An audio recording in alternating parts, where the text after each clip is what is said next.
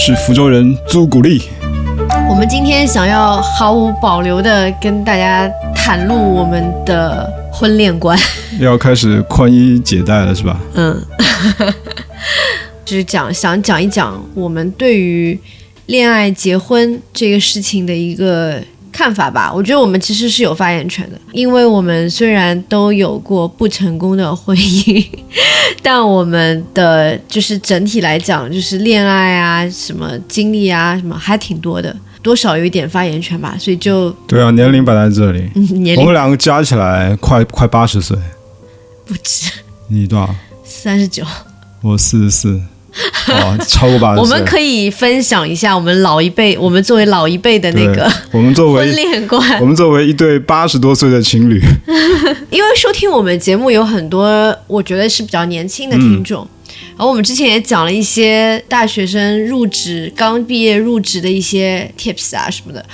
所以我觉得这一期我们可以换一个话题，讲一下关于接下来年轻，就是我们的听众可能也会碰到的人生中比较重要的一个课题，就是恋爱和结婚。那我觉得就是开宗明义，我觉得我们俩先要把我们的婚恋观先抛出来给大家，因为不然的话，可能大家也对我们后面想讲的每一些具体的观点有点摸不着头脑。我觉有可得能就没听完就关掉了。所以一开始我们就要把我们这个很鲜明的观点就给抛出是的来，非常鲜明，非常极简，就八个字对吧？就那你说一下，八个字。但是我觉得这八个字讲完以后，还是要稍微解释一下那的。肯定嗯，这八个字就是早恋、多约、不婚或晚婚，啊、然后最后两个字是不育， 是不孕还是不育？不孕不育， 十个字啊，十个字， 十二个字，嗯晚婚不婚，不孕不育。好，我再重复一下：啊， 早恋、多约、晚婚不婚、不孕不育。十二字真言，请大家明天就可以把这个十二个打印出字来纹在身上。 我在身上。我讲，我稍微解释一下，然后我们再展开。早恋多约，我觉得就是早恋很明显嘛，就是提倡大家早点开始谈恋爱。多约就是不管是约炮也好，还是恋爱中的那种约也好，就是多尝试约会，约会，不，呃，我指的是性。性，对，就是多探索性。就是接下来是不婚晚婚，我觉得因为我个人是不婚主义，所以我把不婚放在里面。但是啊、当然有一些是有一些人是还是想要结婚的，那我觉得就晚婚吧。所以就是要么不婚，要么就晚婚。然后最后是不孕不育， 我觉得就是不要生小孩，这是我的理想中的完美的生活。但是我觉得孩子也是，嗯，怎么讲呢？就看个人的人生的一个缘分造化吧。如果是有小孩缘的，那你自然而然你会喜欢小孩，会想要生小孩。我觉得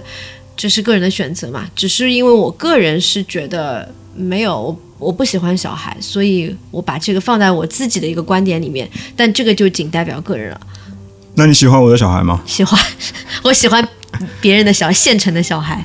但是呃，说明一点就是我总体来讲是不喜欢小孩的，就是能被我看上的小孩很也少不多。对我我会喜欢那种很安静的小孩，但是呢，这个安静不代表就是孤僻，他可能就是跟熟人之间他才会有点就是话比较多什么，但是在。公共场合是比较安静的，或者说我喜欢像我这样的小孩，像我小时候这样的小孩，对高冷的小孩，那你对小孩的喜好就是对我的喜好啊？也是对我自己的喜好对对，就是你喜欢什么样的人，就是对啊把那个方，就是那个特质投射到小孩身上去。对，是的，就是我跟你讲，我小时候，我妈说那个小孩儿不是就大概幼儿园阶段那个小孩儿出去，大人不是很喜欢逗嘛，然后很多大人就会逗你，然后给你好吃的或者玩具啊什么的。你知道我小时候是怎么样的吗？就是大人逗我给我东西，然后我就把他们给我的东西扔掉， 就当着他们的面扔掉。好过分啊，就是很过分，就是我就是不喜欢跟不熟的人社交，然后一直到我大概高中、大学的呃初中、高中那个阶段，我记得跟我妈出去，然后碰到那种，反正就是那种成年人，他就很喜欢跟你搭讪，你知道吧？不知道为什么，就是他们就喜欢跟未成年人搭讪，然后我就一直就是很冷冰冰的对待他们。然后就很很烦他们，所以我就觉得不喜欢那种跟我不一样的小孩吧，我就不喜欢那种特别聒噪的小孩，所以特别社牛的小孩，哎不喜欢。而且我觉得总体来讲，小孩子给我感觉就是很吵很乱，大家也知道我是喜欢有条不紊的生活。简洁、只就是整洁、简洁的生活，所以小孩对我来讲是一个不确定的因素、对，就会会会干扰你的生活哎很，焦虑，会把你的啊秩序对，打乱掉。但是我完全理解，就是小孩带给父母的父快母乐，的快乐，这个我是能理解的。只是我想要就是权衡利弊吧，就是有利和就选弊择的一一个面。自己喜欢的生活方式吧。嗯我选择，我觉得他对我来讲应该是，你不要带我回答，他对我来讲应该是利小于，就是弊大于利。另外一点就是我会比较顾家。就比如说，我对我父母的牵挂是很多的，我是心里边一直想着家人的，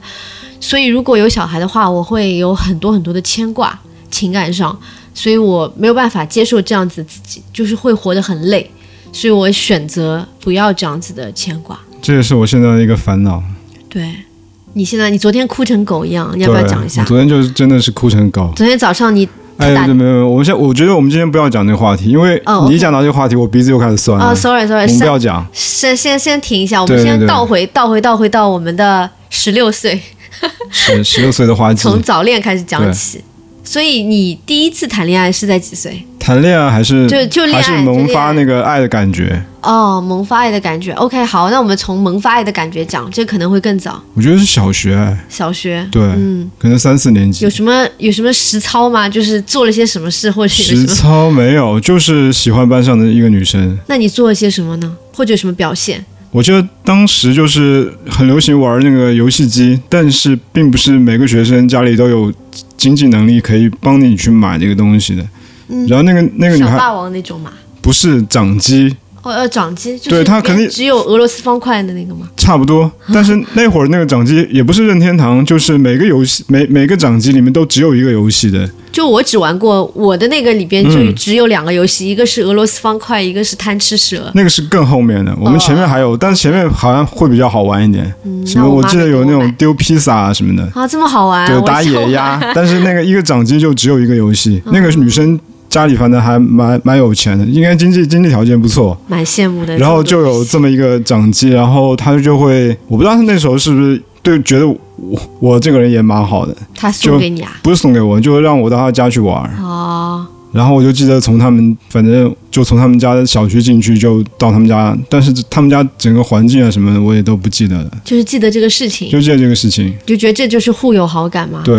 哦那你们好含蓄啊，是。我们然后都来直接来的，怎么来？就收小纸条啊，写我爱你，然后我写没有没有写没有小纸条，写我爱你，就一年级时候， 没有没有没有，那会儿不太敢那我也太敢了写纸条，是到初中的时候才开始写，哦。我觉得越小胆子越大，不大什么都不管不了。大不大不大，我胆子很小，因为我对自己没什么自信，很怕被人家拒绝。那你正儿八经的，就是这种感觉像是早恋的，是几岁啊？就是那种大初人中会阻止那种。初一，初一，对，同桌一个很很好看的女生，嗯，我就记得那个军训的时候，因为进初中的时候就开始军训了，一个星期这样子，然后就很清楚，我现在还记得，也是夏天嘛。对就快开学的前前前几个星期，然后大家在操场上面军训，我就记得，因为大家都在那个报数，什么一二三四五六七八九传来一十个，好听的声音。对，然后传到那个女生那边，我记得那个，哎，那时候真的是不知道那个女生长什么样子，但是光从这个声音我就听得出这个声音好特别。哦，她的十，她报的数是十一，十一，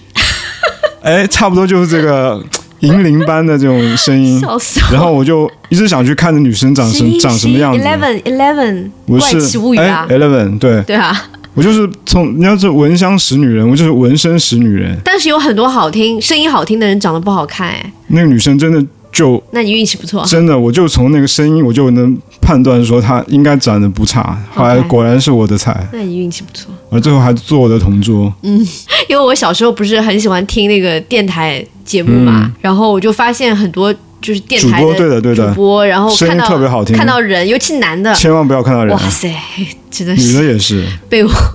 整个幻灭。对，就如果听到好听的声音就而不且要那个上海的那个主播，几个女的声音都巨好听，对但是长得都一般，很一但般也有好看的，有有一所以两他们会去做电台主播。如果是好看的话，声音又好听，就直接直上接就已经电台上对电电视台去了。对，但声音好听是很有魅力的。嗯我去年哎，不是去年，前年，嗯，不对不对，在他前， 就是去录那个我们的一个呃广告嘛，然后是一个动画，然后需要配音的配音一个然后声嗯就优，对，然后就有一个老师，一个女的那个声优老师，哇，那个声音太厉害了，她就是真的就是很好听，很好听，她那个声音就不知道怎么怎么发出来的，但她应该是就是做作了一下，就是日常生活中肯定不是这样的，他们是有职业发声练习对的。嗯对，有那种特别的发声，她 就是发声那种就是要要演一个女孩要求救的那种声音，就是非常的好听，惹人心动。然后呢，她要一人分饰两二角，就她还要演一个很很表里表气的一个、一个女孩儿，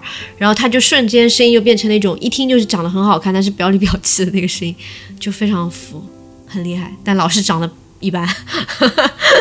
而且年纪也挺大了，但他们的声音就是像哦少女一样。是的，嗯，我我之前想起，我还在北京配那个合作过一个配音老师，是配那个 C C 公主的。嗯，你像 C C 公主那个也是少女的声音，那个老师也是年纪也是五十多岁了，很厉害。哎，说到这个配音演员，也是我小时候很向往的一个职业。好好，我们应该拉拉回来，拉拉回回来，不能不能再跑远了，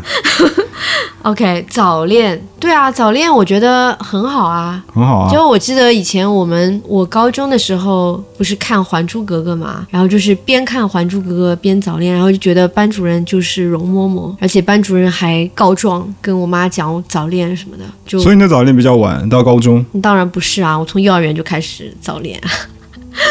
我从幼儿园就喜欢班上一个男生叫晶晶，水晶的晶，晶怎么晶怎晶么男晶。生叫这样的名字，好我不奇知怪、道，啊。就小名啊，哦就不是晶晶真名，就小名叫晶晶，因为我小时候都叫小名嘛。然后后来我幼儿园转学了，我转，因为我后来就跟外公外婆住了嘛，我就不在那个原来那个是在外滩那边的，然后后来就转到我们那个四川路附近的那个呃幼儿园，我就很不喜欢后面那个幼儿园，因为没有喜我没有没我有喜帅欢哥，对，没有我喜欢的男生，然后我就很难过。我跟我妈说，我想念我以前的同学，因为我妈上班还是在外滩那边，所以她后来有一次就带我回我原来的幼儿园，跟那个班上的孩小孩儿一起，晶我晶们拍了一个全体的合照，然后晶晶就在我的旁边，我们两个人就很开心。但是其实你知道为什么喜欢她吗？不知道。就因为我们俩是全班最矮的，然后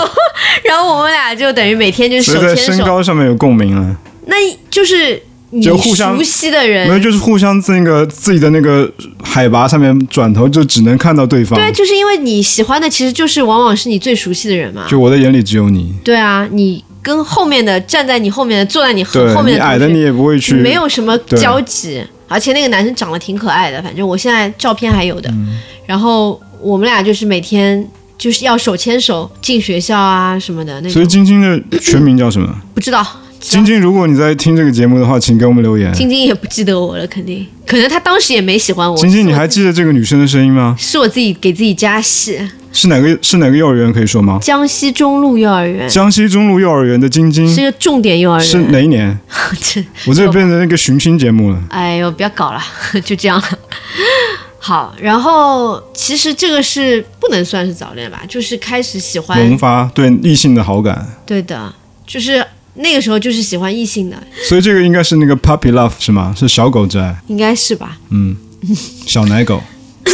小奶狗。然后到小学我就会写小纸条，嗯，然后从小学到初中，反正哎，我就没有停过。我觉得不要讲我的了，对吧？我们我们也不是想讲，就是完全讲个人经历，但是我觉得早恋是一件很美好的事情。特别美好。我觉得大人不要去阻止这些事情。我不会阻止小孩去恋恋爱。我觉得是到可能到就是高初中、高中的时候要，要做一些就是教育，但是不能去阻止，不要阻止因为，我觉得就是适当的这个恋爱可以激发我们的一些，就是会给自己一些动力，因为你希望你希望变得更好，来获得对方的认可嘛，所以你在学习上就会变得更有动力，至少是我是这样子的。然后可能会有一些副作用，是你会变得想爱打扮啊，嗯，然后会有一些分心啊什么，我觉得这些都是可以引导的。我们两个就两两极啊，怎么啦？你就往好的那头走啊。你就往不好的。对，我就是往那不那好你头如走果不早恋，你就会好吗？不好意思，我这边沉默一下，是因为我不知道他这个他这个问题到底是什么意思。因为你说你是往不好的方向走，是什么意思啊？我就是一直恋爱啊，那我也是啊，但是你就是可以，学就是习。学习没有没有耽误学习那，我的意思是说，你不恋爱你就学习了吗可能？What？真的，因为我觉得我不是一个很笨的人，但是你不恋爱，你可能也不爱学习啊。我没有不爱学习，那 你我只是没有把心思放到学习上面。哦，所以你把心思放在恋爱上。我真的是我真的不是一个不爱学习的人，哎，那好吧，你你也看到了，我是一个爱学习的人，对对吧？只是那会儿我更喜那欢我谈只是恋觉爱，得，我只是觉得说，如果你不谈恋爱，你可能也会因为玩游戏、啊，可能我会把兴趣放到其他的事情上面去。对，因为我自己觉得，如果你爱学习，你不会因为不谈，你不会因为谈恋爱去影响学习，嗯，那你还是不够爱学习而已。我可我觉得我是爱学习，但可能可能是我不喜欢当时在学的那些是科目。对啊，所以我我觉得这是两码事。是的，我觉得这个真的是两码事，就是说，如果是学习上的问题，就不是因为恋爱导致的，嗯你知道吧？所以我至少在自己身上没有看到因为谈恋爱影响学习，可能有暂时的吧。有的人有的人会，但有的人是就我们高中也有那种两个人一起一起就学的好好的嘛。学的特别好，对啊，我也有，我对啊高中有两个学霸同学，是不是我们班的，其他班的那个女生长得特别好看，然后那个男生就长得很丑，但他们他们两个都是学霸，学霸。然后就是携手就是一起要考什么什么好大学之类的。所以他们俩现在也挺励志还在一起吗？那我怎么知道啊？肯定不在一起。我好希望他们在一起啊， 像看那种电视剧一样。但那个女生长得很好看，像广末凉子，真比的我还像。很奇怪，我认识我喜欢的女生啊，嗯，都学习特别好，然后也很好看，那你就是喜欢优秀的女生吗优？秀女生，对啊，优秀女生真好，沈佳宜那种，沈佳宜是谁啊？就那些年我们一起追过的哦女孩。哦哦，行吧，那你在中学的时代谈了多少次恋爱？谈恋爱啊，嗯就是初中啊，嗯，中初学中，中学就高初中中、啊初初中和高中，中学嘛。嗯，其实只有，其实正式的只有一次，那什么叫不正式的？就是我喜欢你，你喜欢我，但是没有出双入对之类的，就没有正式怎么样，就只是彼此在心意上认定了对方喜欢自己，但是对没有那这种算吗？没有物理上面的什么牵手上学、放学这种都没有。有哎，我还这是个我觉得算吧，那也算的话，那可能就算三次好了，三次算三次对。但是除了这三次以外，我喜欢过的人或者喜欢过我的人不计其数，嗯，就是我可能就是花痴吧，我我现在突然想起一件事情，是吗？很好玩，就跟感觉就像完全可以变成一个剧本拍电影了。嗯我记得我我初中的时候是初二的时候，我喜欢一个初三的女生，嗯，我就喜欢那种年纪比较大的，就看起来有点像姐姐一样的。然后那个女生她跟我一个非常好的一个朋友是住在一个小区的，嗯，然后那个朋友就帮我天天写，因为我每天会写一封很长的信给她，哦，然后我这个好朋友就每天就会帮我把这个信投到那个女生家的信箱里面去，嗯不是在学校里的那个班级信箱，是真的他们小区他们家的那个信箱。嗯我真的写了一个学期，嗯，写了一个学期之后，而且我会经常收到那个女生的回信，就感觉她也很喜 欢我。然后呢，暑假的时候，我就有一天突发奇想，我想，哎，我们两个通信通了这么久了，我很确信你也是喜欢我的，那为什么我们不见一次面呢？虽然我们经常在学校里面互相看到，但感觉就像是陌生人一样的。嗯我感觉她看我就像一个陌生人。嗯然后呢，我那个放暑假的时候，我就有一天突发奇想说，想去他家敲门，想去真正的去跟他见面一次，然后也给他一个惊喜。嗯那我就有天下午我就骑车到他们家的那个小区，呃那个小区里面去。我也知道他家是几零几，我就走上去去开门，呃，去敲门，吓人，去去去开门入哎入呦入室恐怖，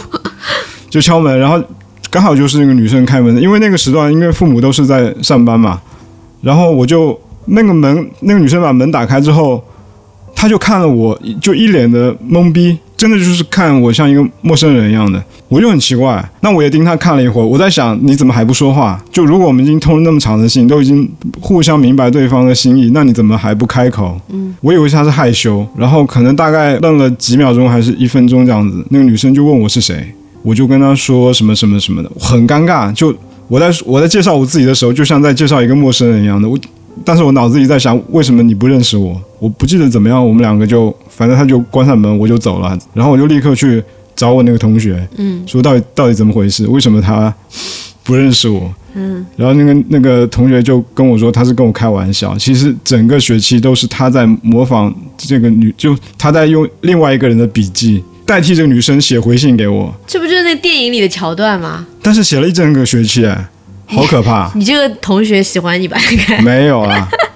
然后我就真的有点生气，但是哦后这来、很过我分后来啊我们两个也僵了大概有一段时间，后来又和好了，哦，就觉得很奇怪。这太乌龙了呀！但很好玩是，最后这个女生又开就开始跟我通信了，因为我把这个事情告诉、哦告诉她， ，OK，就是我跟我这个同学说，你要替我这封信，你真的要替我交给那个女生，因为我想哦让让她原谅我。 OK，又用文字打动人啊了。对的，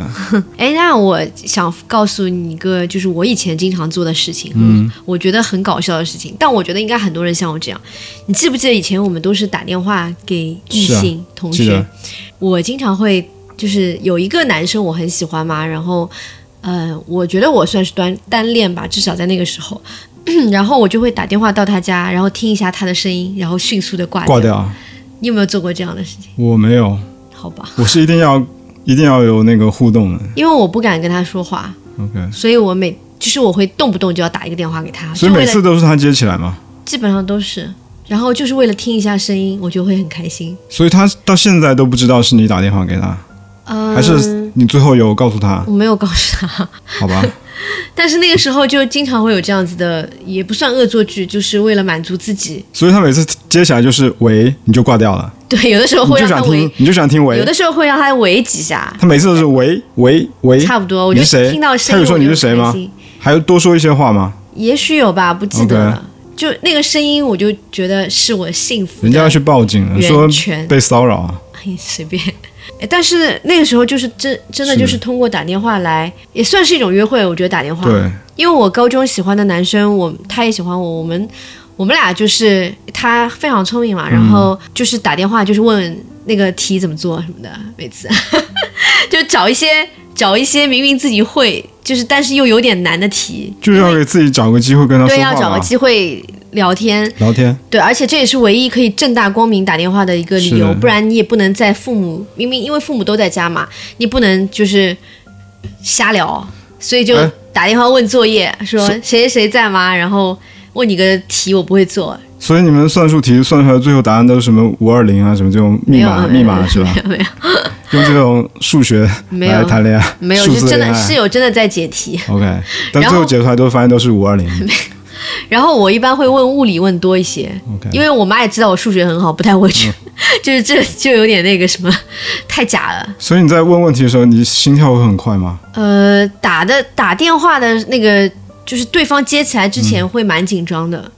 但是一旦一旦开始讲起来，就是甜蜜多过紧张， 我觉得那个就是甜蜜那种暧昧就是很、很幸福的感觉，嗯是的，对吧？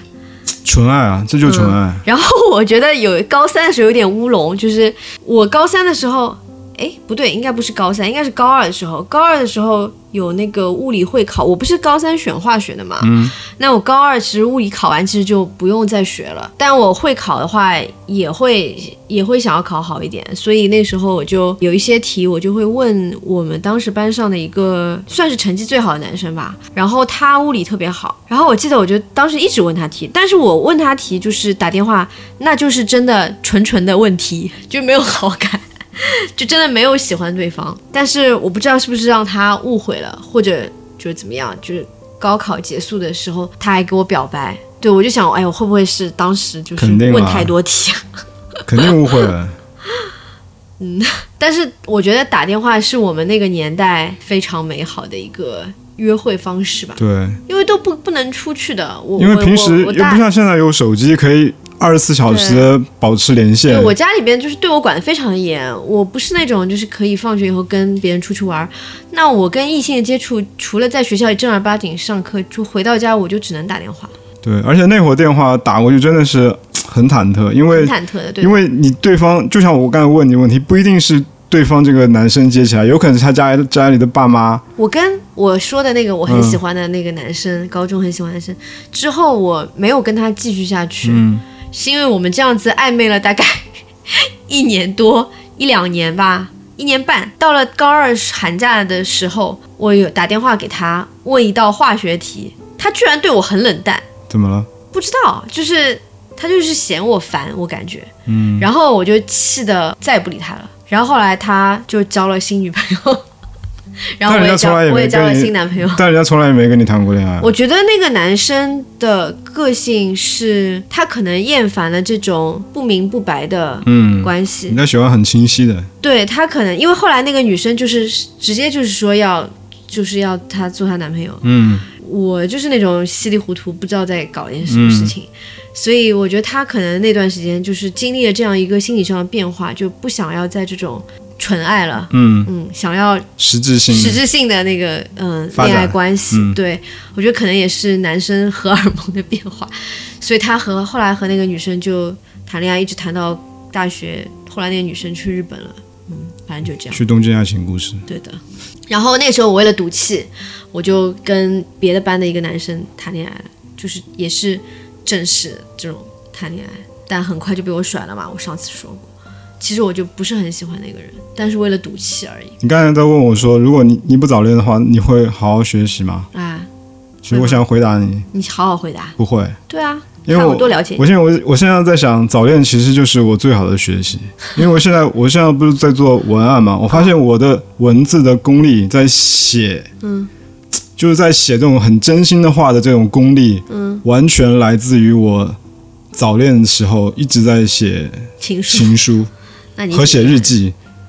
因为我初中那个女朋友，嗯，我们我们两个是有两本日记本的，就每天在你你写你写一个，然后我我写我写一个，然后交换交换的看，就两本啊，自己写自己的，然后交换的看，然后对方再在嗯作文作文赏析，对这个日记本，我现在还留在家里面，哇我妈妈还帮我留留着，哇，太厉我害挺了！感谢的。那我的日记就很一塌糊涂了呀，就是那种非常直白的那种话术，嗯，我我所以觉得我开始也是很直白的，所以我可能从小就不是特别的会写作。 所以我写东西一直非常真心的，就必须要让你看了有感感动。那我想问你一个问题啊，嗯你觉得这种写出来的这种情话也好，说的这种话也好，它到底它到底代表了什么？我们不是常说俗语常说不要相信这些鬼话吗？我觉得我没有写鬼话，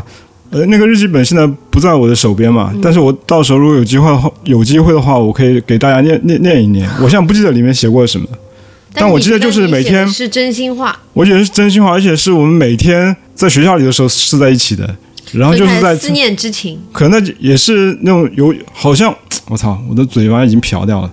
就是晚上在家里面自己想的一些事情，或者说放学之后经历过的一些什么事情，可能就是一些碎碎念的东西。那你挺厉害的，嗯，我是不会写这种东西。对，就是素描生活，嗯然后让让对方看到他不他不在的那部分，我嗯我是什么样子的，我只会写“我好想你啊”这种话。也会也 会写，但可能还会写很多。下次有机会的话，我想把这个日记本拿出来念一念。行啊，所以那个日记本上也有那个女生当时写的东西。有的，而且我们毕业的时候，那个女生还在我后面写了一大篇她对我的看法。哇，好厉害！啊哎，那个日记本的封面我还记得是林志颖，因为我当时特别喜欢林那志颖。个时候的封面不是林志颖就是金城武。金城武，对，我那个时候有一天晚上出去买那个本子嘛，然后就在那个文具店里面遇到了我之前那个节目里边说的那个性别认同障碍、那位，我的也算是恋爱对象之一吧。 然后他就看到我买了一本金城武的本子，然后回到我外婆家门口的时候，不知道为什么他在那边，因为我们反正当时都住很近，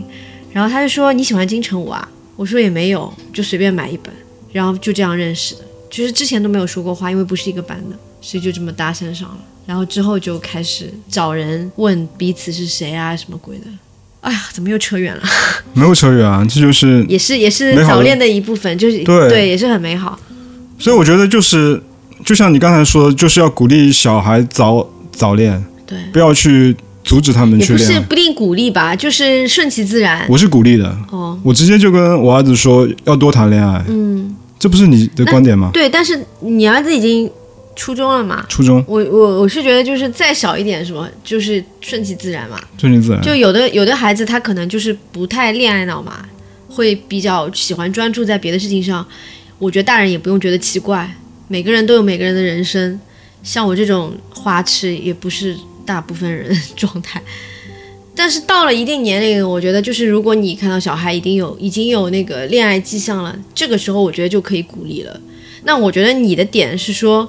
你鼓励的不是你要为了多谈恋爱而去多谈恋爱，而是说你要多谈恋爱的目的是去多认识自己喜欢什么样的人。对，因为别人就算跟你谈恋爱的那个对象，其实就像一面镜子一样的，对他会投射你的喜好。对的，所以我觉得我们的观点其实多谈恋爱不是为了让你去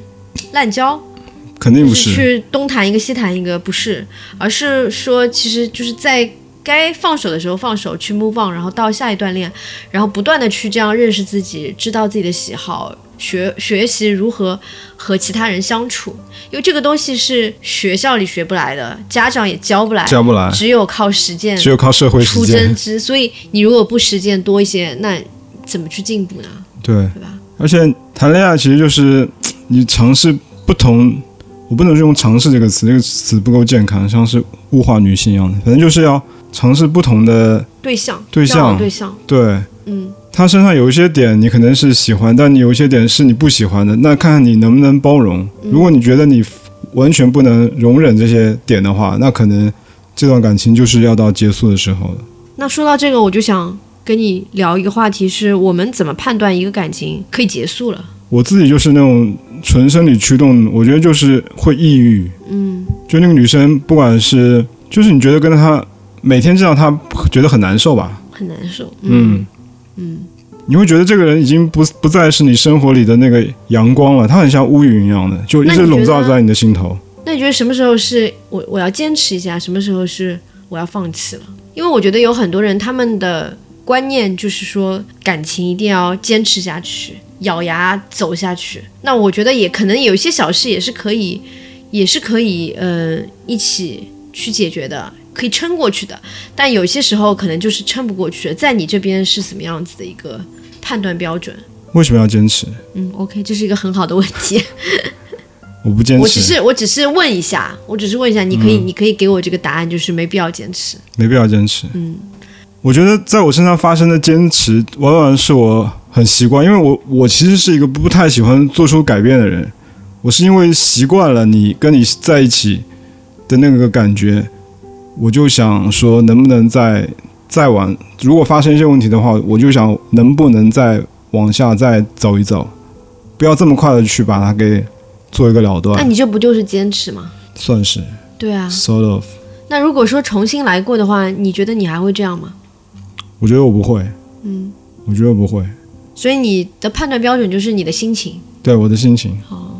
我觉得是心情是一个很重要的判断标准。我觉得是这样的，就是除了心情以外，我还有别的判断标准。心情很糟糕，那这个是无就是无话可说，就是一定肯定要分开了。这因为它已经影响到你个人的一个生活的一个状态了。对吧？不管是什么原因造成的，不管是就是两个人的分歧很大也好，还是出现了一些，比如说是有对方有暴力倾向，或者是两个人，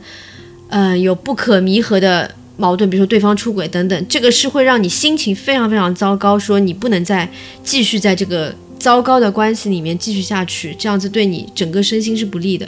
除此以外，如果要把标准放的再再严格一点的话，我会再加上两条，一个是当两个人之间没有性吸引力的时候，我会选择放弃。因为我以前会觉得这不是一个问题，我们以前的教育就是啊老夫老妻就是就这样子过的，嗯但我现在可不这样看了，就是我觉得这个就说明你们两个人的精神层面已经断交了，你知道吗？对，就是你我不们想再俩碰这个人。呃，对，这不是碰不碰的问题，这不是 physical，就是不是身体的问题，这个是精神层面的问题。这说明你们两个人已经，这两个人已经是一个伙伴、朋友关系了，而不是情侣关系了。那么我其实可以把我们的关系从情侣这个位置挪开，挪到朋友这个位置上，甚至于说连朋友也不做也是 OK 的，看每个人的状态状况。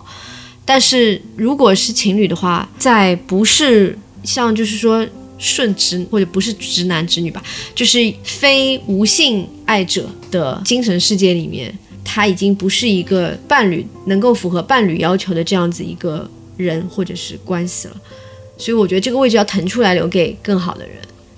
另外一个是，当两个人对未来的判断和期待不一样的时候，我觉得也不用坚持。就是有很多时候，你会看到我们在影视剧里面，比如说小时候我看《东京爱情故事》的时候，会觉得丽香要去国外嘛，对吧？然后她可能会为了爱情想要留下来，然后希望丸治让她留下来。那那个时候，假如最后真的留下来了，你觉得会好吗？其实也不会啊，对，也不会好。但我们小时候就会很天真的觉得，他们两个就人应该真为在一爱起而对放弃自己的另另一部分的追求。是但是我觉得这个是不好的爱情嘛，真的是好的爱情应该是，呃，两个人是彼目此标是一支持致的，对是一致的。就是我不是说为了你放弃什么东西，而是对我们俩就觉得我们就应该一起去做这件事情。嗯那我觉得这样子的感情才是好的。嗯，所以我会把标准放得更严格一点。我觉得我们可能已经到了一个年龄，是说我们就是也比较满意现在状态。但是如果说再重新来一次，在二十几岁的时候、三十几岁的时候，我对于另一半的要求会更高。就我不会只看说我们能不能凑合着，也不是凑合着，就是开开心心的过日子，而是会把这个标准放到未来，放到我们有没有更深层次的身体和精神的连接这样子的一个标准上面去。那我觉得就是想跟可能听众中比较年轻的朋友们讲的，就是我们每一个人都是值得最好的一个，就是值得关系更好的东西。嗯对，不要把要求放的比较低。当然，有可能你会面临一个风险，是你跟这个人不在一起，你以后也许遇不到更合适的人。但我也觉得就是不用去将就，因为一个人也可以很好。说的很好。说到你无话可说，对，这个感觉就像是那种老师上课做一个做一个总结，然后学生就是 崇拜，眼睛瞪得好大，下巴掉下来，说为什么我从来没有这么想过，啊，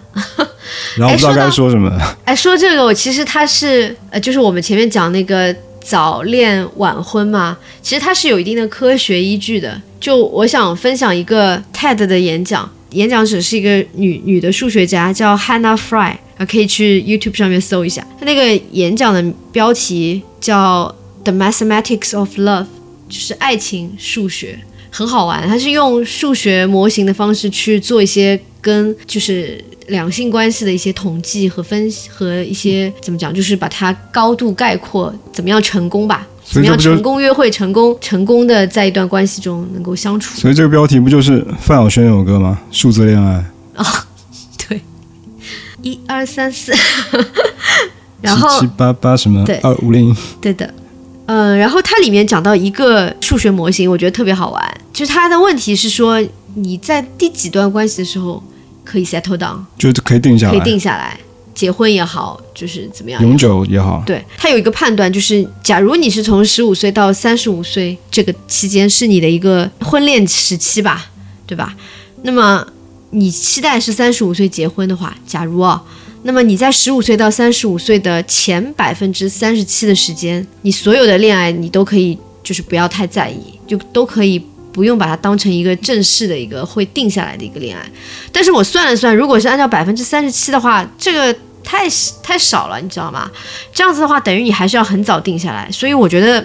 放在现在这个社会，这个数数字我，我个人觉得不太不太准确。我们可以把数字放宽一点，但是重点不是数字，而是这个抽象的理论。就是说你在前面的一个部分，或者我觉得你在心智不成熟的那个部分去谈的恋爱，通通都可以不用太在意。放松，对，放松一点就是就是你不要把它觉得说哦我就要跟这个人过一辈子了。对，因为我看到有我身边的朋友有那种。啊、男生跟女生谈恋爱谈挺久的，然后女生想结婚，然后我遇到过一个同事，就是很理智，他就说那我们就就分开吧，因为我当时就没有想要结婚，他这样子说。我觉得这样子的人就是很负责任的人，那个不负责任的人，他就会说那我被逼婚了，那我就好吧，我就结婚吧，但是有可能搞到后面就会离婚啊，就会出轨啊什么的。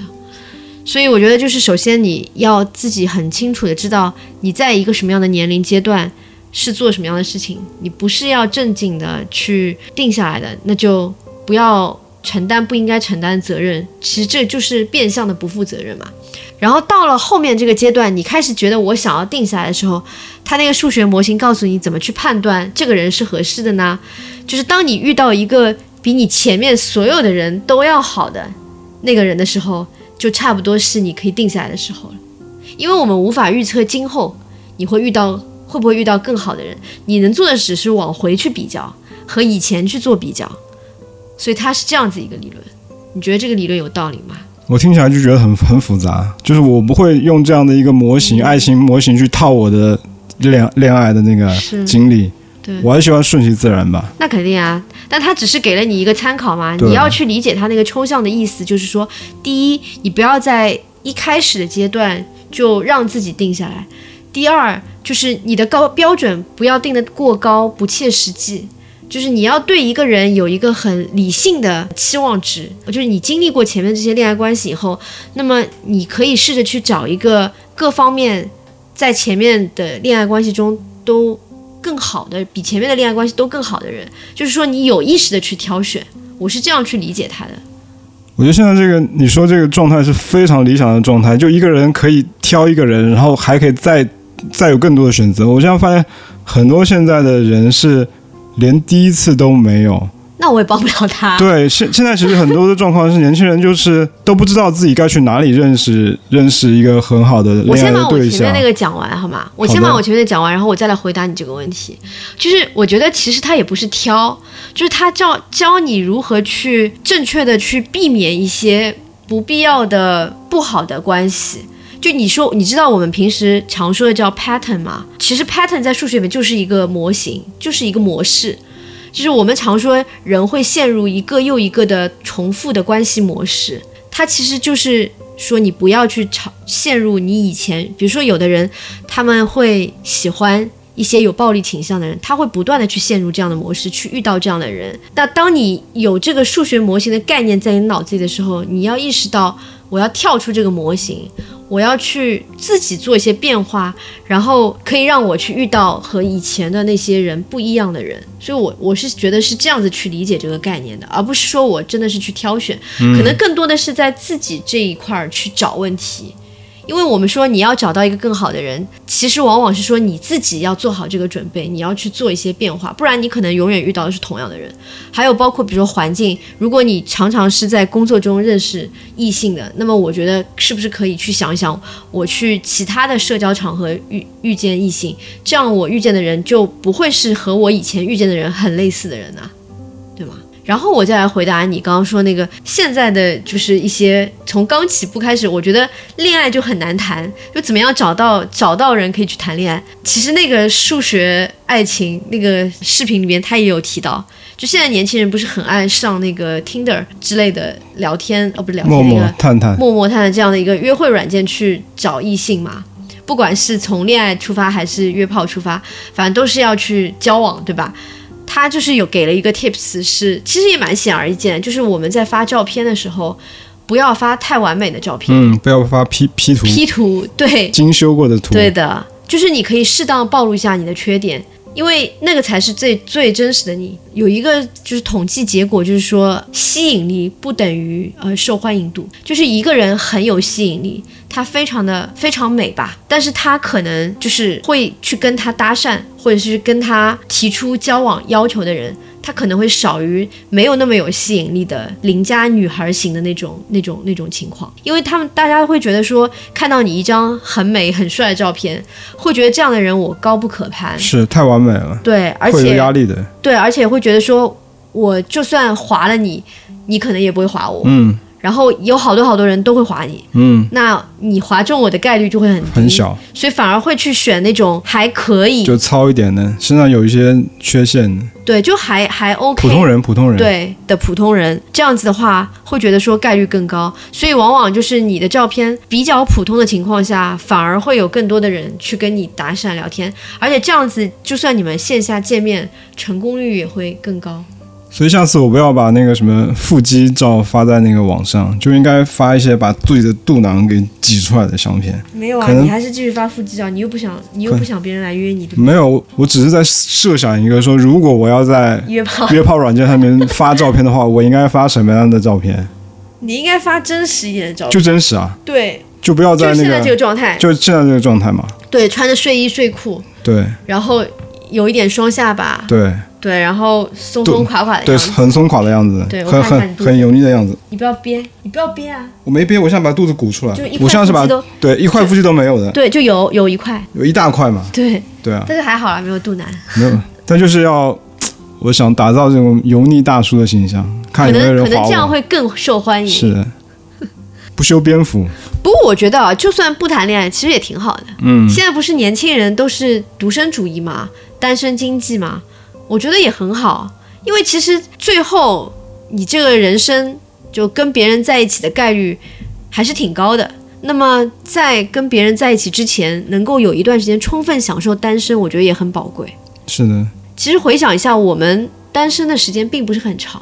在整个人生的阶段中，比如说我们从小都是在跟父母一起，然后我们进入了一个人的生活的状态的时候，往往是因为你认识了一个人，你要跟他同居或者你要跟他结婚，所以你从父母家直接搬到。和一个另外一个伴侣在一起的家，像我有有过一段时间的那个租房的生活，然后也有过一段时间单身生活。有一些来到异乡打工的年轻人也会有一段时间的租房生活，但有可能是跟别人一起，就是有室友的。合租。对，所以真的很纯粹的是可以一个人生活，单身的日子，其实，在一个人的人生这条路来讲，我觉得是不长的，就大概率来讲是不长的，所以反而是我觉得可以好好去珍惜的一段时间。你是呢的？你有吗？就一个人的生活，我感觉你好像比我还少。很少。我现在，对啊你像你刚刚在讲这番话的时对候，啊我就在我回在想你好像没有哎。很少很少。嗯，你不就是因为谈恋爱了，所以从家里边搬搬到对，外地，对对吧？然后接下来你就一直一直有人跟我一起住，对，一直有人跟你一起，然后你就后来又是跟我在一起，你对没有一个人的时间，没有很少。对啊，偶尔自己去什你会不么会觉得有点？旅行可惜出差的时候会有一个人，但大部分时间都是但那个时候你也是有伴儿的啊，就你有没有单身时间啊？我正好问你这个事这个问题，没有，很你少就没有空窗期，很少。你就没有嘛？什么没有很少， 无缝衔接啊！果然是天蝎座，对，听说天蝎座都是无缝衔接的 渣男。空窗对很渣吧？嗯，我至少还有一些，但我也不多了。嗯，但我觉得我特别喜欢我就是那个空窗期的嗯那段时间，每一段我都很珍惜，很幸福，觉得爽爆了一个人， 想干嘛干嘛，对，我没无牵无挂吧，就是是那种感觉，谈恋爱其实也很累啊，真的很累。是累的呀。你要在一个人身上花心思，对跟啊他去相处，对呀、就是在一开始阶段，你要去花心思去想你有没有吸引到对方，对方有没有在在意到你啊，喜不喜欢你啊，然后还要患得患失，总归是累的。对，对然后等到时间长了，你又会担心这个人，就会牵挂这个人。比如说最近你出去什么中午跑步，我就会很担心你。所以永远都是耗心力的，一个人的时候就只要管好自己就行。所以我觉得就是不谈恋爱也挺好的。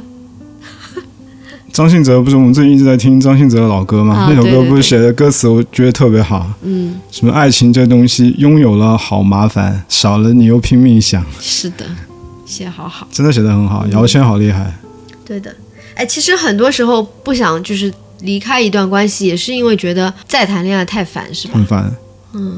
但我还很是累啊觉得宁愿就是脱离出来，就是一个人，也不要在不好的关系里面，那肯定啊，可以不用再谈呀是。其实可以脱离这个，谈谈跟脱离分分手，反正都是为了更好的生活嘛。对没有人说想要说从一段关系中间出来，再去找另一段更糟的关系，那何何必呢？还不如自己一个人。那还有一种情况就是，嗯很多人会为了孩子，嗯，对吧？很多人对为了孩子将就，就说太也没有太糟糕，太多了。然后呢就觉得就将就将就，所以一定要做好避所以就是孕讲措施到，对，一定要做好避孕措施。嗯，因这为也我是两个人进入婚姻前，我觉得需要，你可以不签那个婚前协议，但是关于这件事情，我觉得两个人一定要谈好坐下来，好好的谈一下，就是你刚才说的，到底我我们的未来是什么样子的，要有一个共识。有没有小孩对，的，要要不要小孩？不要小孩，如果一个人很想要，一个人不想要，那就没办法在一起。哎就不要结婚，是，对就不是不要结婚，就是分手，分手。就直接分手，你不要耽误别人。对，比如说你是要小孩的，如果你现在没有小孩，你要小孩，那我坚决不要，我没有办法跟你在一对，起。肯定我肯们定两不个行都啊不会开肯心。定不行，因为我们的对未来的期待就不一样啊。对啊，那你就直接去找一个要小孩的女的就对好了，或者说你 OK，我们领养，哎、领嗯养我也不行，我就不能有一个小孩，或者说我现在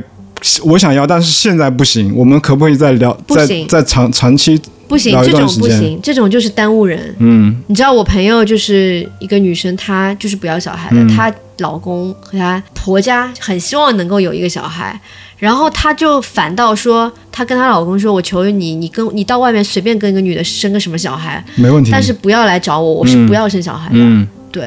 她老公说你是不是疯 了？我所以没他有们当时结婚前就没有谈这个，嗯谈了呀，但是就还反是要结婚。对啊，哦，那人家的事情我也管不着，好吧，但是我就觉得这样子的事情真的会。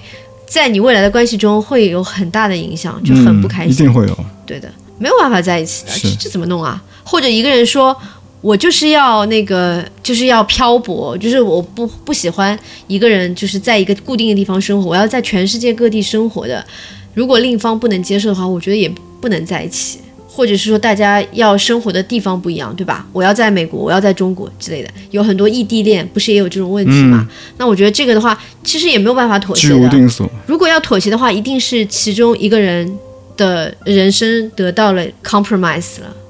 妥协了妥协。对，怎么回事？就一个人的人生被妥协，这个对这个人来讲就是不不好的嘛，不公平的。那么这个人不开心了，另外一个人也不会开心对，那何必呢？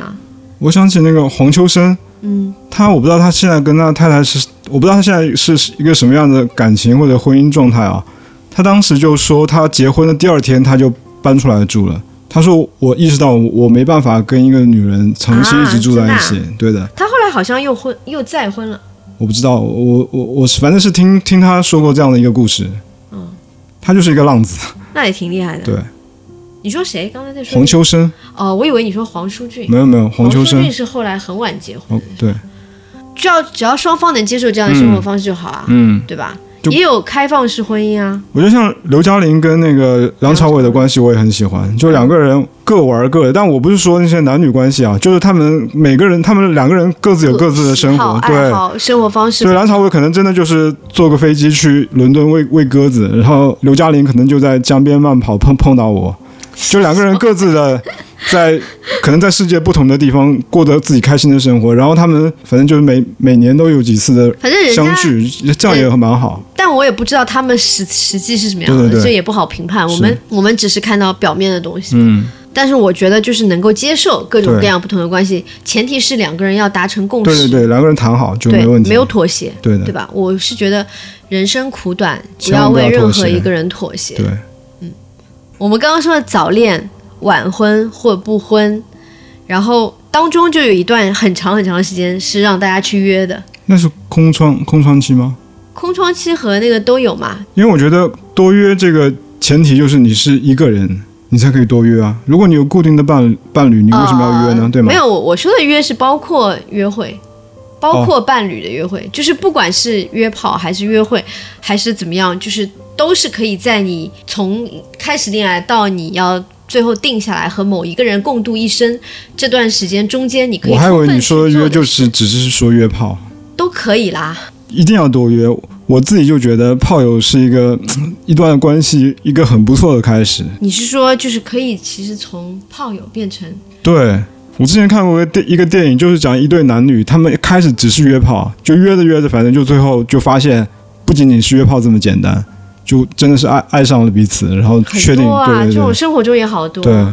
其实没什么不好的。我觉得很好啊！你记得杜蕾斯就前几年有一个广告，他们的 slogan 叫做“再向前一步”嘛。不喜欢这个广告，好，咱们先不谈这个喜不喜欢这个广告，那个广告其实就是说，很多年轻人现在已经连约炮这个想法都没有了。嗯、但其实我自己的经验是，你如果想一直跟一个人有这样的一个关系，可能什么是样的关系？性关系，嗯不断的两个人就觉得很合适、很合拍的就话，可以变成可以试着不要只是在床上约会，可以开开始发展到线下，吃吃饭啊，看看电影啊， 会很尴尬。说不定会萌发出一些更多的共同话题，就不仅仅是性了。那我觉得这样子算是一个很好的一个良性的关系的开始。我昨天在小红书上看到一个有一个评论还是一个什么，嗯，反正有个人发的，他说他说那个叫什么东方的观点就是要先交往，嗯先了解彼此。先交往，那应该先交。哎呀，你听我讲完嘛，就是先交往，了解彼此的背景、喜好，就是兴趣，然后生活习惯等等等等，然后到了一定时间，然后再开始有身体接触，对吧？这是传统中国的观点吧？恋然后恋爱的顺序，对顺序吧。然后在西方可能就不是这样子，可能先是看一下在性这一方面是不是合适。因为我哦，我想起来了，我看到的是一个 post 上面写说，为什么那个什么老外电影里面动不动上来就要就要亲，就要就要就要怎么怎么样，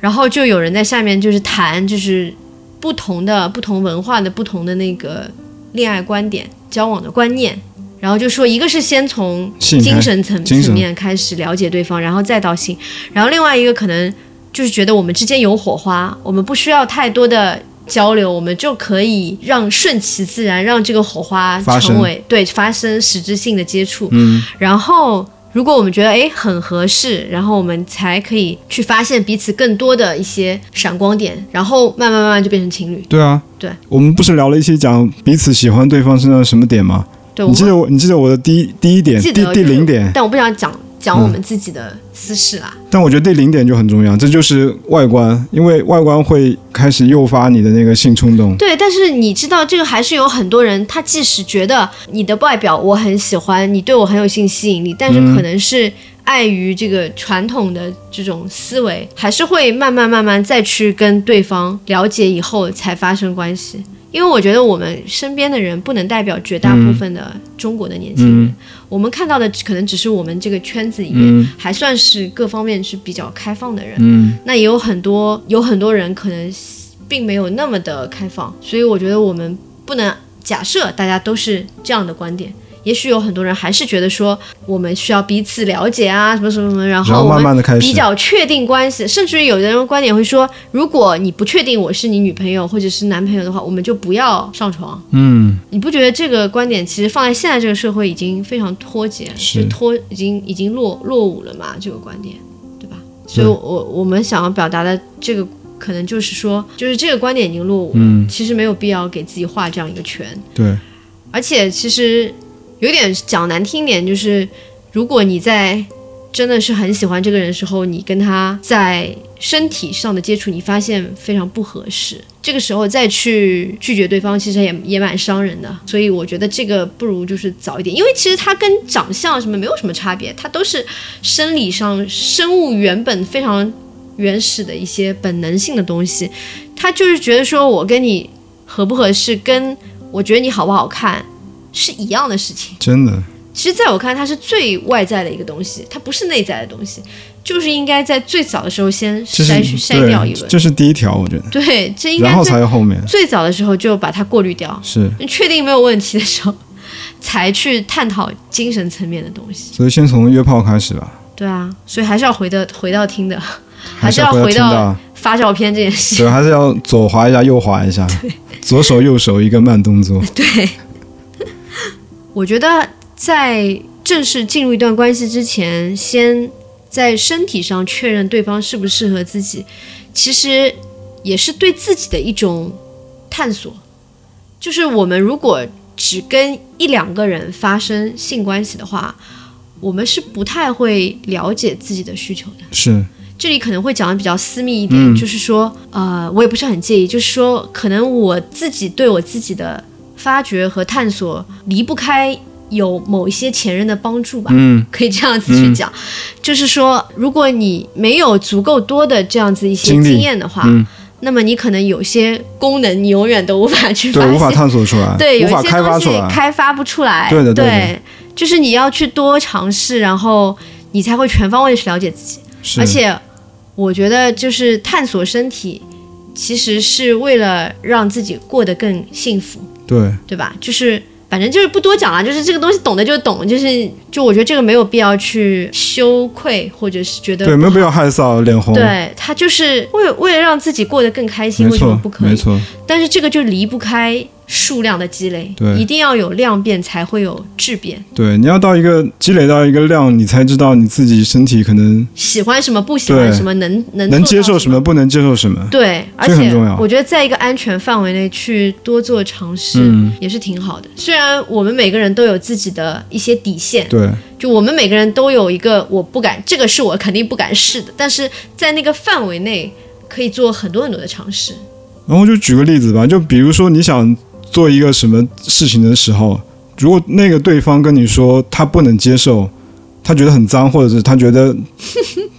就不能接受，那可能你们两个就到此为止了。嗯，如果这个事情对对这个人来讲很重要，然后另一个人就完全不能接受，对，那就拜拜啊。我觉得可能也不是很重要，就是我有这样的喜好，你不能满足我，然后你又要拒绝我，那那我觉得还是算了。那不就很重要吗？如果不重要，对你就不会算了呀。至少对我来讲，如果我提出了要求，对方不能接受，嗯，那一定就是不行。因为就是我既然提出这个要求了，就说明它对我来讲是重要的。嗯，这不是一个说探索性的东西，说哎，我们来试一下什么什么，不是这样子的。没有没有，就是我我说的是，有时候我自己都不知道这个东西是不是很重要，只是我想试一下。那但我觉万得一你也他不能接，那这会不会有点苛刻啊？因为你如果现在跟我说有个什么需求，嗯，我可能也不会接受，哎，就是不是特别重要的东西。我觉得那个是更年轻的人，就是他完全可能还没有什么经验的时候，他只是想试一下，哦，是你这种你是意思是说，那我不太同意。是吗？对，如果说只是因为对方不能接受你想要探索这件事情，嗯你就不跟对方在一起的话，也是可以，就也是可以。因为如果你跟这个人本身就不是说要走一辈子的关系，那你可以换一个人哦，换一个人，反正你也不是固定关系了，对吧？这就是为什么不要太早陷入一个固定的关系，对，这样子你才可以不断的尝试嘛，换人嘛，对吧？你是想表达这个观点吧？嗯。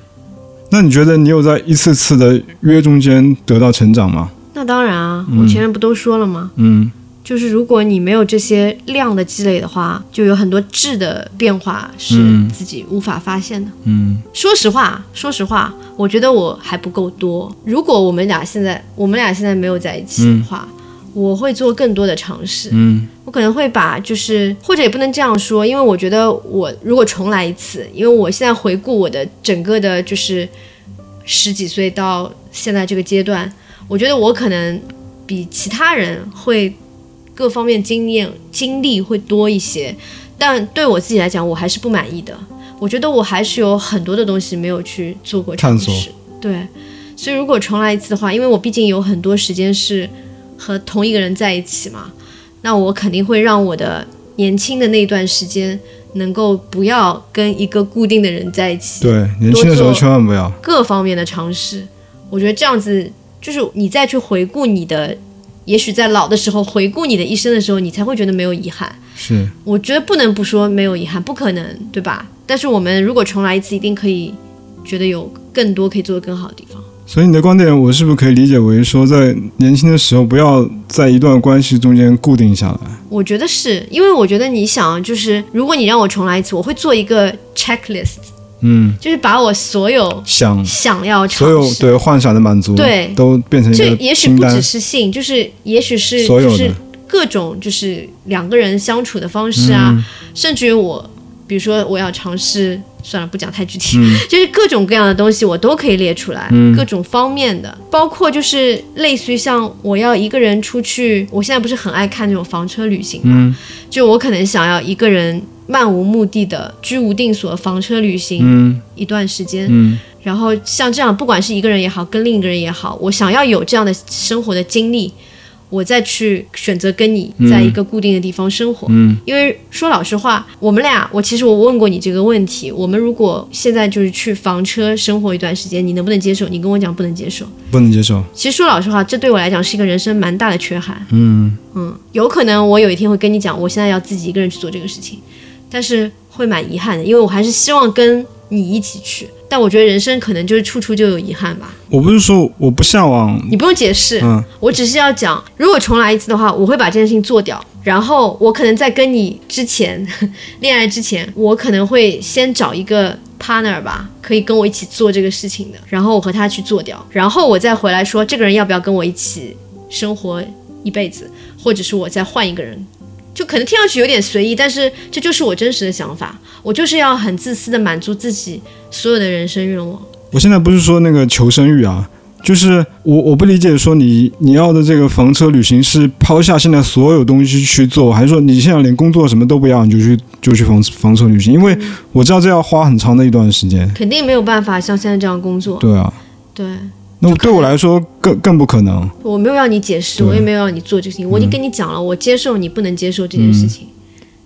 我我现在不能接受，只是我觉得在我的这个阶段我不能接受。嗯，我就我现在也不能做啊，对但现在我有工作 啊，对你，但我们那那种出去开车那种自驾一段时间，我觉得是可以。但是你让我一直过什么一两年、两三年这种房车生活，我是我觉得绝对不能接短时受的。间的是没有意义的。对我来讲，是最起码三年吧，我觉得没有 半年，半年啊，对那也很三有年也点太短。长了那我觉得三年算是一个，不用你半年就可以，半年差不多你就可以，比如说如果是在美洲，你就可以差不多就玩遍了。那我现在要告诉你，我可以，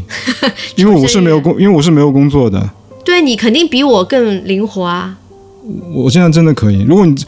如果你只是做半所年，以你在这个节目上就给我兑现了这件事情，是吧？我觉得半年是没有问题就的。如果哪天我说我现在离开这家公司，我现在最接下来我要开始半年追求好，短啊，就半年啊！你这游个什么欧洲，游一个什么美洲，你还要多久啊？而且是开车的那种。因为我现在就是看的一些，我好向往向往他们的生活，基本上就是这样子我还以为说你想像当时那个电影里面那个叫什么？哦。就整个 pack 里对对对 pack 对，到那个车上，是的，是的，我觉得这个也不行。我这个我说没老法实话，接受我是巨蟹座，还是要有一个自己的家。对。哎但我会没，想但我没要想到半年这么短。因为你没有跟我谈，嗯就是当我问你的时候，你就直接说不行，你连想要谈都没有谈，嗯所以这是我一直以来的一个遗憾。但是如果这就是两个人关系里面，可能我应该揪着你不放的一个点吧。就如果我当时有跟你细谈一下，也许就不会有这样子的一个糟糕的心情，就一直影响着我。现在可以开始了，如果是哪一天你准备好的话，我现在真的是但无我牵告无诉挂，你，半年不短的，很短，因为我从来都是以马拉松训练来来算的，半年真的好短。行，那 OK，我们回头可以找一个好，这就是我以后退休生活的一个 checklist，或者是人生的一个 bucket list 之上面的一个。那很好，这个节目做的非常有意嗯义，做到我已经 达心愿达成。所以我现在就还挺羡慕周杰伦啊，想去哪里就去哪里。我不羡慕他，现在就带着全家人一块开开车公路旅行，我他觉有小得孩，我一点都不羡慕。我觉得带着小孩玩简直就是糟心。那讲到小孩来吧，嗯，我其实前面已经讲我不喜欢小孩了。我也不要，我也不喜就欢比小孩。如说我喜欢你儿子，对吧？嗯对但是我不会希望他每一天出现在我生活中，那我怎么做自己的事情？嗯，你说对不对？对他有几次过来住几天，我们已那经我觉就很得开心，就没一有两天那那种我很一两天没有，问题它，就是像你生活的一个调味剂一样。对，但是你说这是常态，那我觉得很恐怖。很恐怖，其实包括现在养猫都觉得是一个负担，已经被束缚住了。因为我们昨天还在说我们接下来要去玩儿，但是那个猫又在那里想它该怎么办，就只能尽量的不让自己出去太长时间。是啊，以前我们去一个月去国外，我们俩都是无所谓、无牵无挂的。现在去两个礼拜，我都已经非常难受。所以我，我我在我在问你，如果你现在要去做公路旅行，你会带着猫我吗肯？定要带着猫啊！但猫会不适应啊，它不会，你去看小红书上，好多人都带着猫，非常是吗开心。然后他们去带着猫去那种沙漠嘛，然后猫在沙漠上就是一个巨大的猫砂盆，在那里疯狂 的铲，你知道吧？太好了，不用不用帮它铲猫对，砂了。猫就觉得太开心了，到处都到是处猫拉砂， 然后拉好以后埋。这个还挺好玩。对啊，我就很想带着我的，而且说实话，我就很想趁着桂圆还走得 动，，健还还是壮年的时候对，带他出去玩一玩。而且我们公司现在其实有那种可以在其他地方远程工作的这种福利嘛，所以咱们应该把这个事情给计划起来。嗯，等我们今年把几件大事做成吧。真的不错。嗯，也许说不定这个事情可以提早来到哦，对啊，不要等到什么很老退休啊去做这个事情，那我你们要自己想办法自己的让它状态都不好啊。尽量的尽早完成。对，好的，你不早跟我聊，犹豫就会败北。不是你不早跟我聊，所以你是想在我们自己的国土上面，还是要去？我觉得中国我不会选择房车旅行，因嗯为中国的房车旅行的那个条件不是很完善，所以我可能更加希望去更完善一点的地你知道我希望的，方，像澳洲就很好，你知道我希望的第一站是什么地方吗？我不知道。我想去台湾省。 我一直有一个心愿是，上来讲个这么难达成 的我希我我一直有个心愿是，我可以环岛跑跑一圈，啊，OK，如果可以的话，当对然很好啊我。觉得特别好，或者是骑自行车。但是房车的好处就是你不用住旅馆，嗯因为你想我们有的时候就会担心临时旅馆订不嗯到，这样子行程不就会很受限制嘛？对你就要提前规划好房。车就是睡在车上。啊对，，房车就睡在车上，就是给我一种非常自由的感觉。嗯所以我为什么我对这个东西特别的着迷，是因嗯为我向往那种自由自在，完全让我随心所欲的。你的血里面是不是有那种吉吉普赛的血统？不是说巨蟹座就是这样吗？ 就吉普赛人，对，巨巨蟹座就是那种要么就是宅在家里，要么就是大在篷车在那里流浪的那流种。浪。而且房车还满足我另一个幻想，就是那种小小的那种住宅空间，就是比我们现在住的地方更小，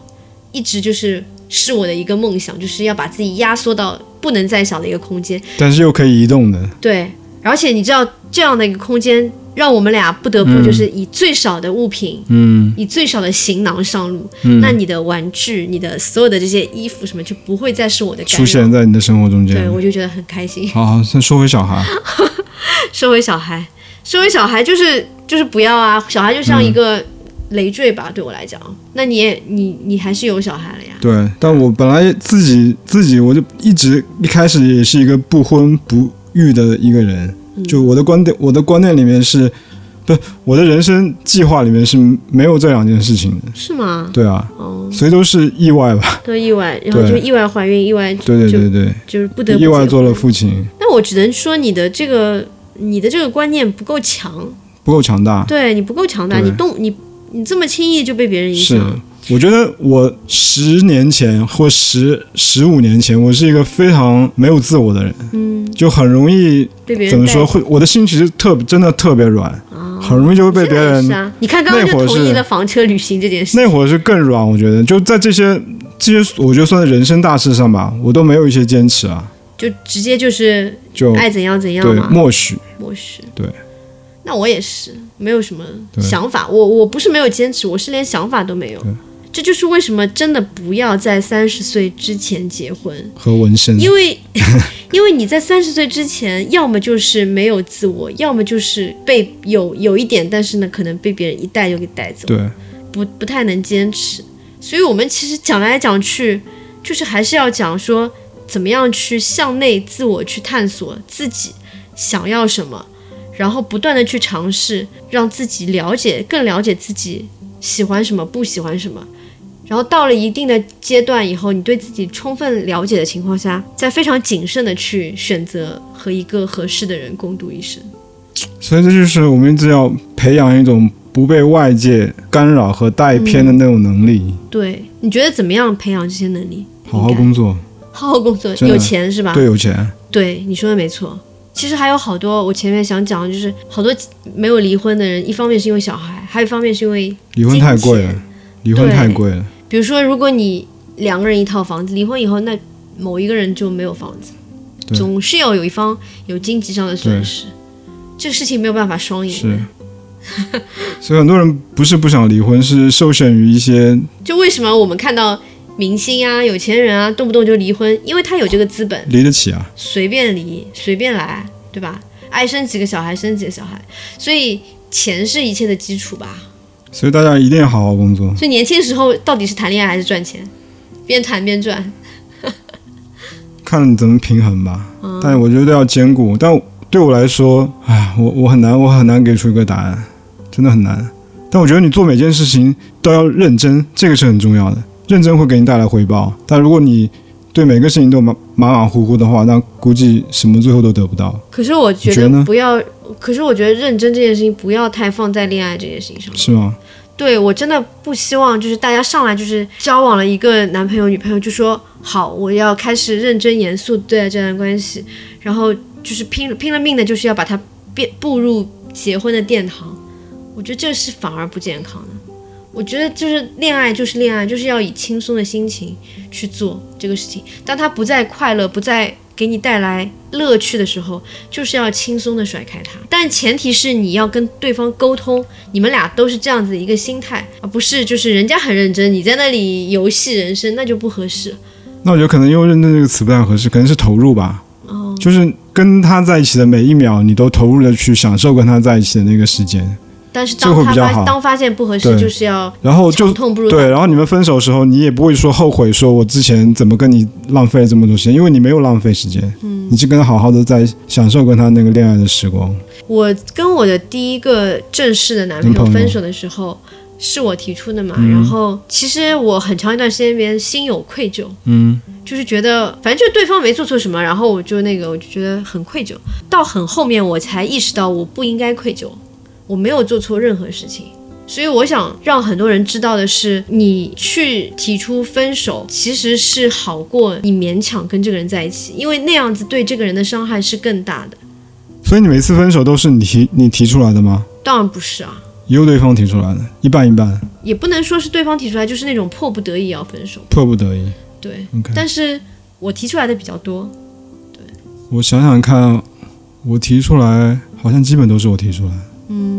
因为我们都是那种比较喜欢主动掌握一段关系的人，对所以有可能还没有到对方有机会就已经被我们提出来。对，但我觉得这不是重点，重点就是说，不管是什么原因，分手一定是痛苦的，但是不要勉强吧。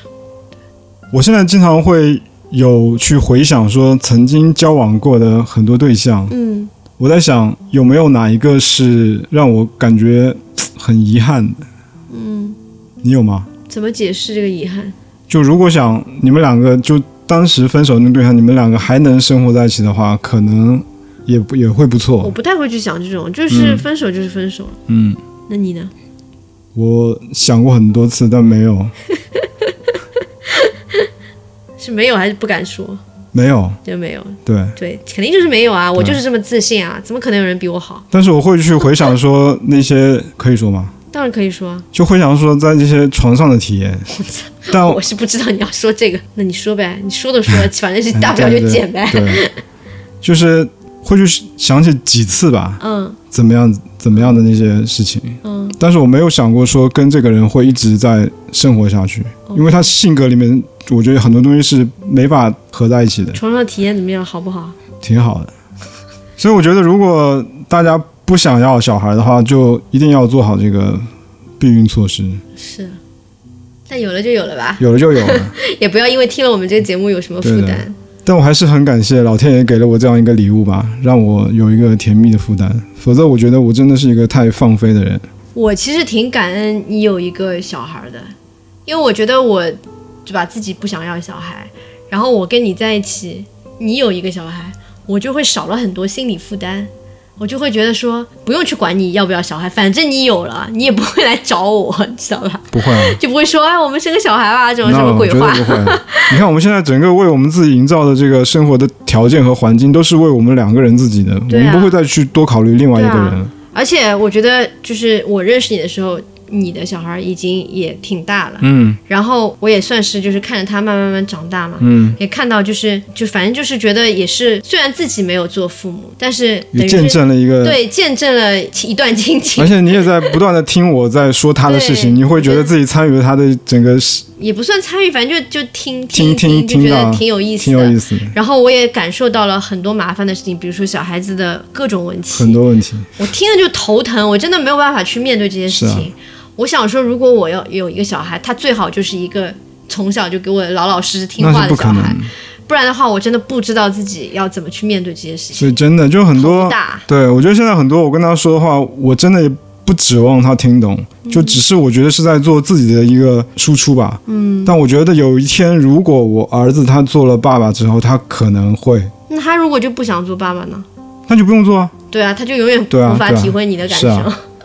就像我现在不之前一直看我爸。就拍了他我爸的一些视频，嗯，我会当时拍完就没有什么感觉，但现在看会感觉完会全体会到他完的全心完情全不一样，对的。代入嘛，会代你入有会代入那种感觉。所以就看就看大家自己想不想要这个甜蜜的负担。如果想的话，那就好好的去做一个爸爸，哎，不推荐，是不推荐。不推荐，不推荐。所以这 是我我的这个信条就是这个十二字嗯的婚恋观，完全是一个自私自利婚恋观，就是完全很是自我为自己考自虑，己对的我怎么开心怎么来。所以只如果你希望你的人生过得丰富多彩，然后轻松自在，你就听我的；如果你不希望，你觉得你以学有余力，人生有富余的力量去承担更多的责任，责任，对。背负更多的东西，你就完全一个 no 就好了。对，我觉得，我觉得现在真的是我，我，我深刻的感觉到，一个人能对自己负责，把自己的生活给料理好，已经是非常不容易的。嗯，对啊，你去结婚，去呃，成为别人的家长，这个无形中间就是给自己多担了很多担子。对啊。你要有这个能力去背这个担子，如果没有的话，那会还是做得很糟糕会我会做得很觉得糟糕，会对让你的人生很累吧？而且会让其他人，比如说你的伴侣、对你的小孩儿也会很累，因为你会把很多你的负面的东西投射在他们身上，他们能够感受到你负面的情绪。我是觉得那种能把家庭、小孩、事业都处理得很好的人，他应该是非常非常厉害的人，超在人各方面都很厉害。真的超人，对我是难以想象这个能力，或者就是很有钱，很有钱，他可以用钱去解决很多很多的问题。那我们只是平凡人，嗯，所以我们真的就是能把自己的生活过得舒服开心，我觉得就挺不容易的。非常不容易啊，对啊，尤其在现在这个环境下面。对啊，所以少一点负担的话，那就是早晚一点结婚，晚一点定下来，然后不要生小孩，或者是等你很有钱的时候，你再去考虑生小孩，或者是如果你很爱小孩，也可以考虑就是找个有钱人。 帮你生，我是说找一个对伴侣是比较有钱的 OK 那你们家里经济条件好一点，我觉得可能会避免很多问题吧，嗯，对吧？那就像那个什么李李泽楷， 找一个那个梁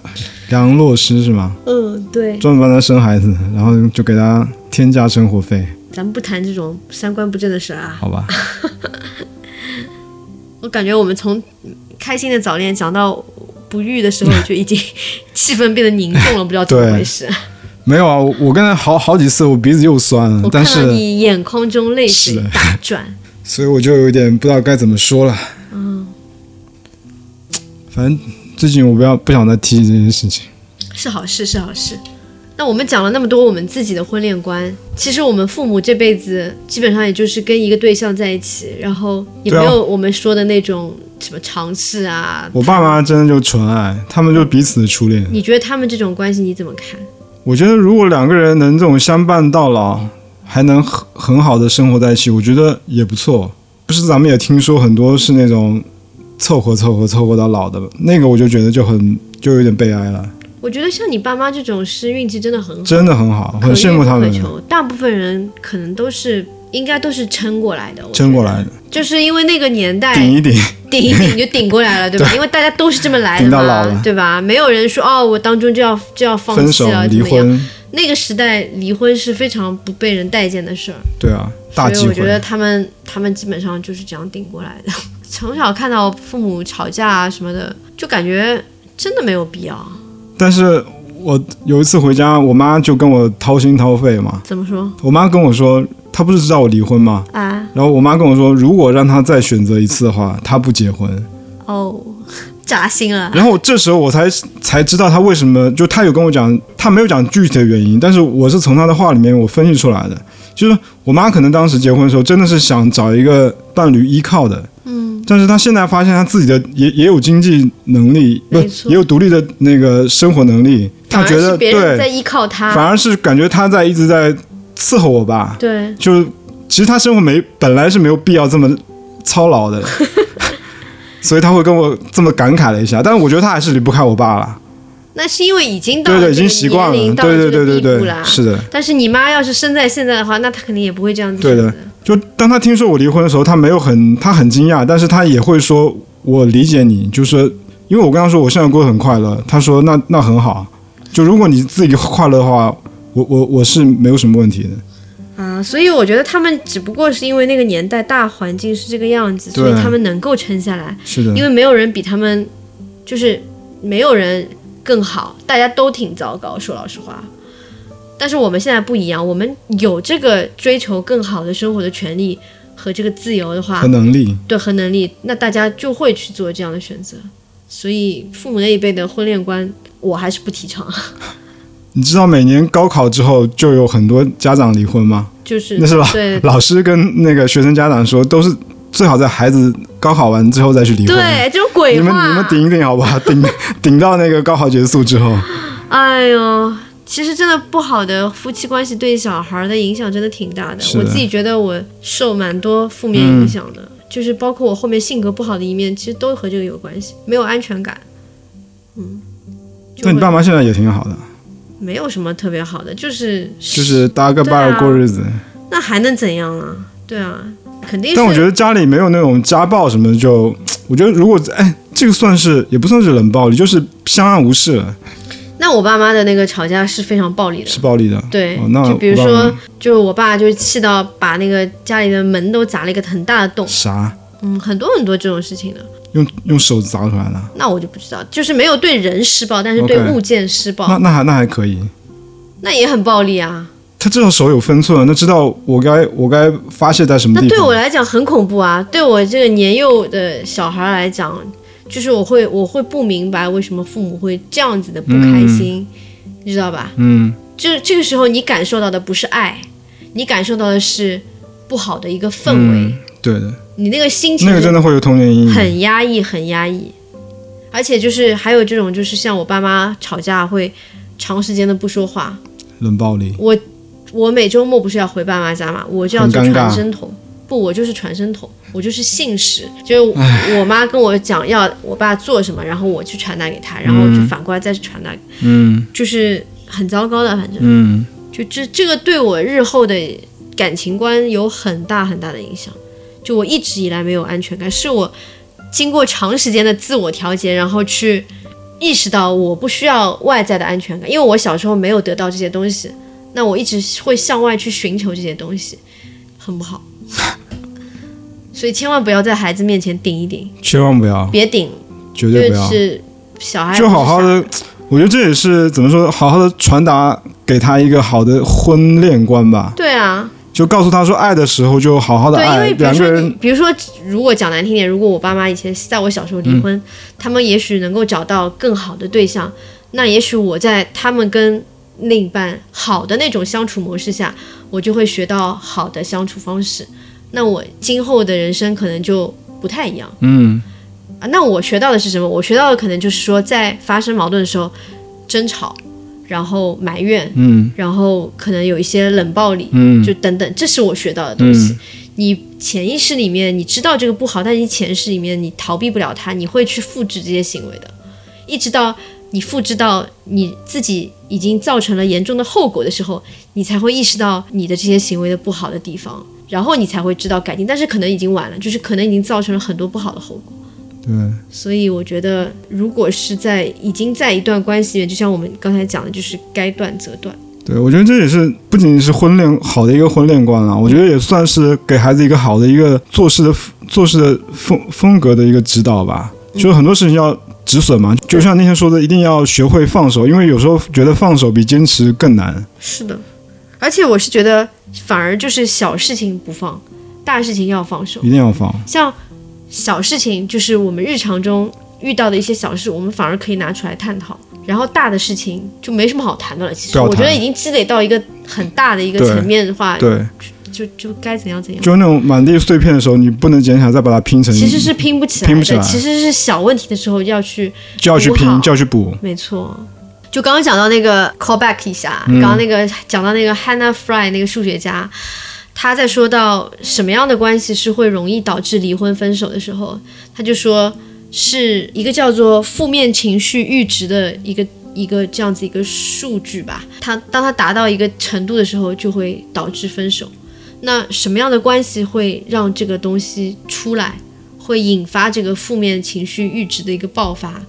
就是它有三个因素，一个因素是你个人一个人在自己一个人的环境下的心情，然后第二个是你的伴侣和你在一块儿时候你的心情，第三个是你的伴侣对你的影响力。如果这三个都是很正面的，就我一个人也很开心，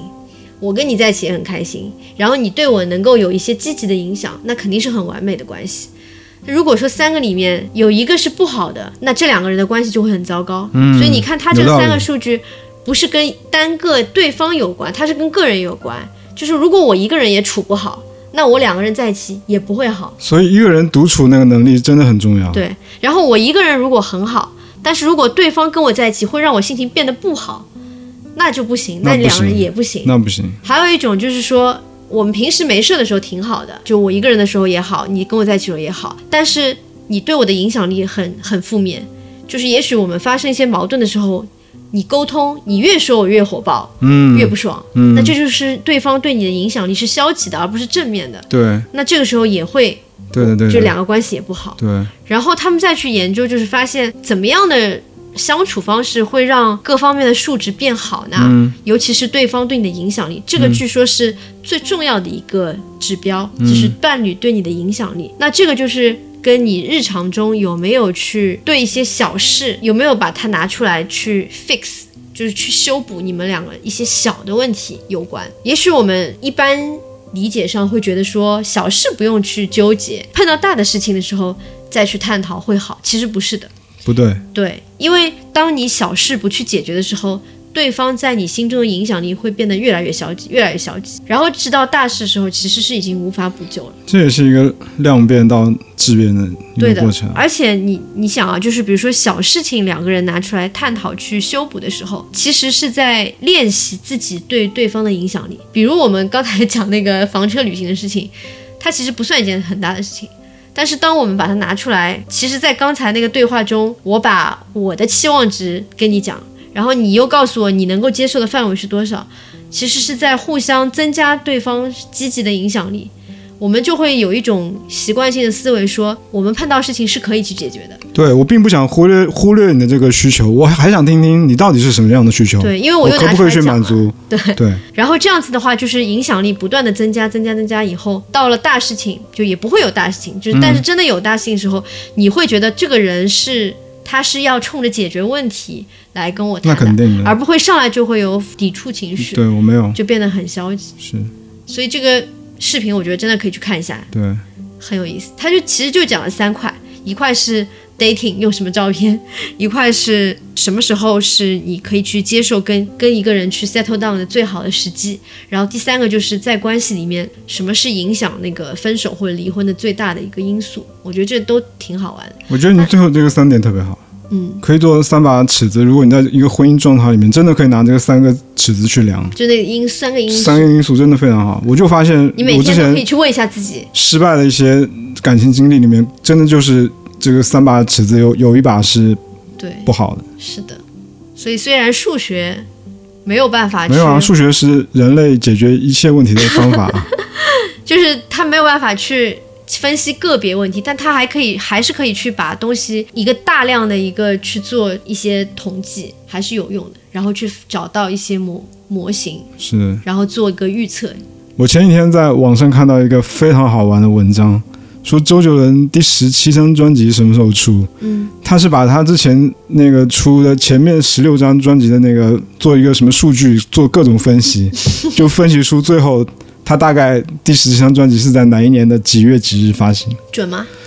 肯定不准啊。哦就瞎说的呀，但是他整个，反正他还用一些什么曲线啊、一些数学模型公式啊去算、对对去推导这个这个结论，嗯，还蛮好玩的。希望准啊。无所 谓，开心就好。